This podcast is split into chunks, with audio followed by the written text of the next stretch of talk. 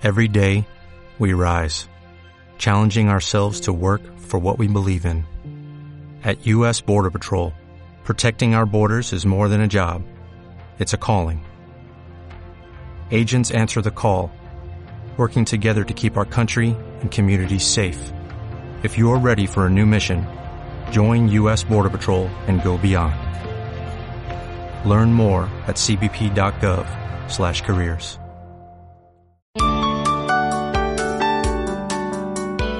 Muy buenos días, queridos radioescuchas de CLM Activa Radio. Mi nombre es Leticia Quemada, soy nutricionista y coach, experta en obesidad y síndrome metabólico. Me siento muy feliz de estar con ustedes en este espacio radiofónico de salud y nutrición. En el programa de hoy hablaré sobre cronobiología y metabolismo, es decir, cómo nuestros horarios de sueño y vigilia afectan a nuestro metabolismo y cómo funcionan las hormonas que regulan nuestro sistema de hambre y saciedad. Además, bueno, a partir de, este programa, cada mes recomendaré un libro, un libro interesante relacionado con la salud y la nutrición. Eh, los libros que elija tendrán bases científicas, pero sobre todo procuraré que sean libros a menos de leer. Esta vez toca el libro de Los relojes de tu vida de la doctora Marta Garaulet. En este libro la doctora Garaulet nos habla sobre cuáles son nuestros ritmos biológicos y cómo mejorar nuestro bienestar. Así que bueno, pues comenzamos.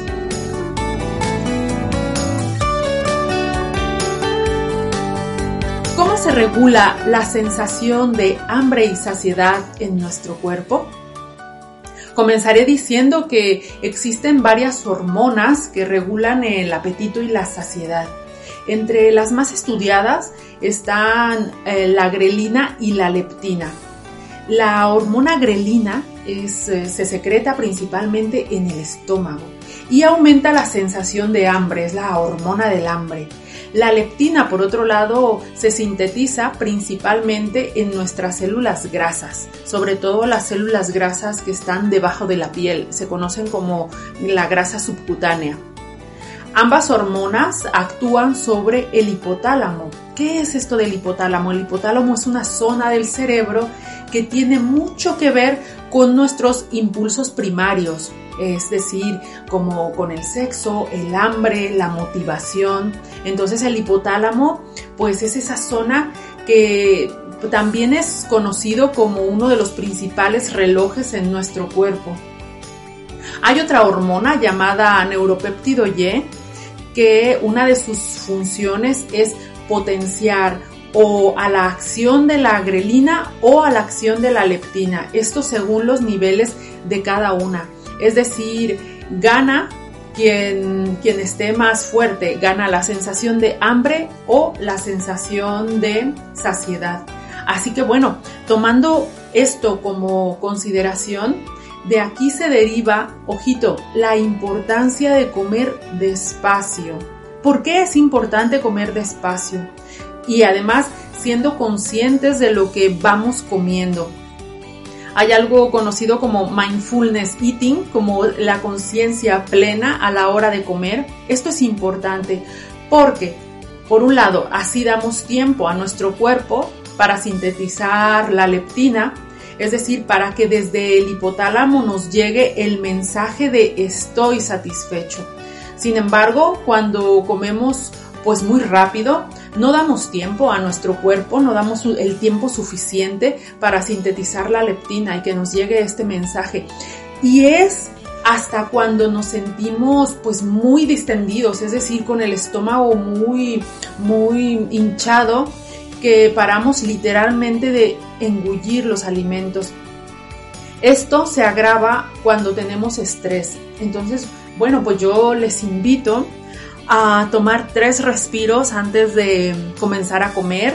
Otra técnica también es para el mindfulness eating, es dar las gracias por los alimentos que, estamos, eh, que hemos preparado y que estamos a punto de comer, observarlos, disfrutarlos, disfrutar los colores, las texturas, además de los sabores, la temperatura. Eh, siendo conscientes, tener conciencia plena mientras se come.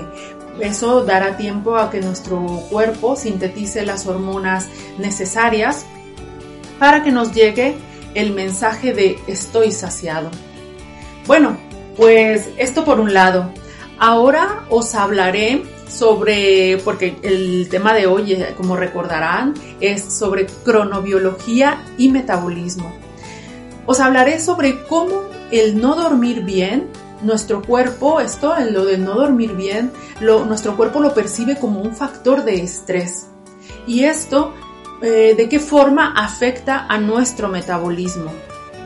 Comenzaré diciendo que el cortisol se conoce, es conocido como la hormona del estrés y tiene unos ciclos circadianos muy marcados, es decir, por la mañana está elevado y por la tarde está bajo. Entonces, ¿os imagináis los delfines cuando van nadando en el mar? Entonces, así como nada el delfín, de arriba a abajo, de arriba a abajo. Es más o menos como se comporta el cortisol, por la mañana está arriba y por la tarde está abajo.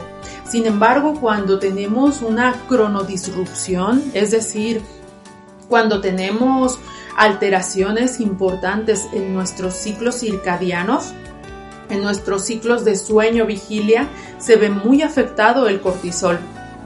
Eh, las personas que no duermen bien, por ejemplo, si se duerme menos de 6 horas o si las horas de sueño no son reparadoras, se tiene un claro efecto sobre los niveles de cortisol, de tal forma que esta curva de cortisol aparece más aplanada y por la tarde, en lugar de estar más eh, bajo, se, se observa con niveles más elevados de tal forma que muchas personas me comentan en la consulta que a partir de las 6 de la tarde comienzan a tener como esa hambre, hambre, pero es un hambre como hambre muy asociada al estrés, como a un estado de ansiedad. Y es debido muchas veces a que se tiene un cortisol más elevado, que a su vez está relacionado muchas veces con el no descansar de forma adecuada, no dormir las horas suficientes.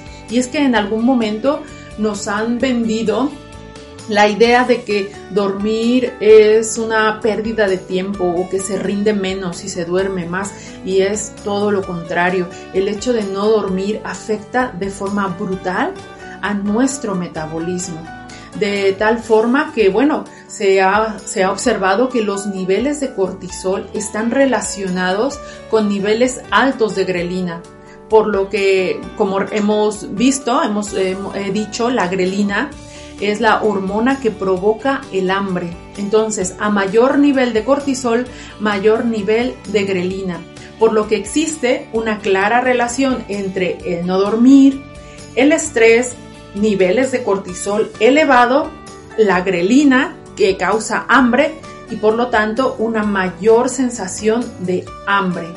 Cuando es este tipo de hambre, yo muchas veces lo, comento a mis pacientes en la consulta cuando me dicen, no, es que la fuerza de voluntad, no todo lo tenemos que dejar a la fuerza de voluntad, porque si nos enfrentamos nuestra fuerza de voluntad sobre una hormona que actúa sobre nuestro cerebro, sobre el cerebro que controla, que regula los impulsos primarios, pues tenemos una clara desventaja. Entonces, para todas aquellas personas que quieren bajar de peso, es primordial que vigilen sus horas de sueño y que mejoren la calidad del sueño, porque eso hará que el cortisol, los niveles de cortisol estén bajos por la tarde, que los niveles de grelina estén normales, que no haya unos niveles de grelina eh, muy elevados. Bueno, todo esto que os comento, pues, se puede decir que desde el punto de vista fisiológico, explica lo que se llama el hambre emocional. Luego hay otros factores como el hambre psicológico, o sea, eh, que, explica lo del hambre emocional, que son los factores psicológicos, esos vacíos emocionales que sienten las personas. Pero bueno, desde un punto de vista fisiológico se puede explicar la relación entre el estrés, el no dormir y una sensación más elevada de, de tener hambre ya que se sabe que las personas que no duermen bien al día siguiente consumen alrededor de unas 300 kilocalorías más, lo cual no necesariamente es que la cantidad de alimentos sea mayor, sino que a la hora de elegir los alimentos se suelen eh, elegir con alimentos con una mayor carga calórica, con una carga calórica más elevada. Esta, bueno, pues es la, respuesta de por qué el dormir menos de 6 horas, las personas que duermen menos de 6 horas, tienen mayor tendencia a desarrollar obesidad. Así que yo os invito a que si sois de las personas que duermen menos de 6 horas, mm, por lo menos intentar dormir 7 horas y ya 8 horas sería lo ideal para nuestro metabolismo. Así que bueno, además, eh, pasando al tema del libro, ¿sabías que cuando duermes menos, menos de lo necesario, el rendimiento en todas tus actividades, tanto físicas como mentales, llega a disminuir hasta un 50%? Bueno, con esta reflexión damos paso a la recomendación del libro.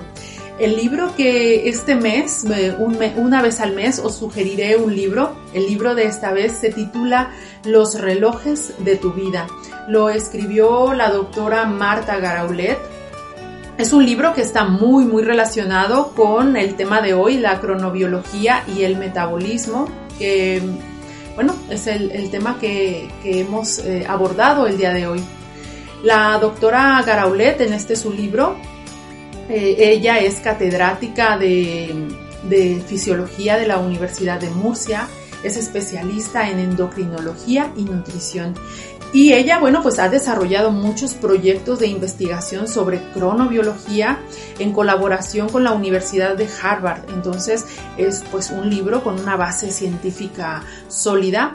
Sin embargo, bueno, pues eh, al ser un libro de divulgación científica, está escrito de forma amena para que resulte, bueno, atractivo y de fácil entendimiento para la población en general. No se necesita ser un experto en nutrición para entender todos los planteamientos que la doctora Garaulet quiere compartir con todos nosotros.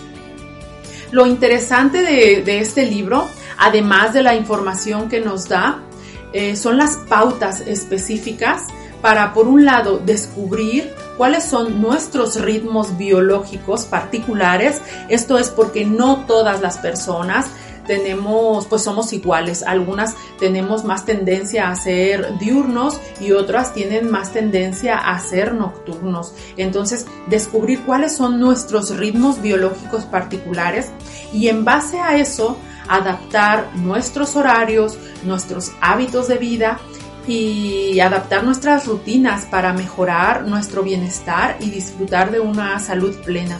Así que bueno, yo los invito a, leer este, este libro que es muy interesante, Los relojes de tu vida, y donde, bueno, podrán encontrar más información sobre esto que os he comentado, sobre la cronobiología y cómo nuestros horarios de, de sueño, de falta de sueño, de falta de, descanso, de un descanso adecuado, afectan a nuestro metabolismo, llegando incluso a provocar obesidad en las personas. Esto es algo que veo constantemente en la consulta las personas con una obesidad mórbida no únicamente es que consuman más alimentos o que no hagan ejercicio, sino que también tienen, suelen tener unos hábitos de sueño más desfavorables que pues eso muchas veces les impide bajar, poder bajar de peso. Así que tomar esto muy en cuenta. Bueno, espero que les haya resultado de interés y utilidad para adaptar tus horarios y tus rutinas a las necesidades biológicas que tienes para que tengas una mejor salud, un mejor bienestar. Y hasta aquí me despido de, todos ustedes. Mi nombre es Leticia Quemada, yo soy nutricionista. Te invito a seguirme en mis redes sociales, minutricionista.net y en la web de la Clínica Sanares de Guadalajara. Muchas gracias por vuestra atención.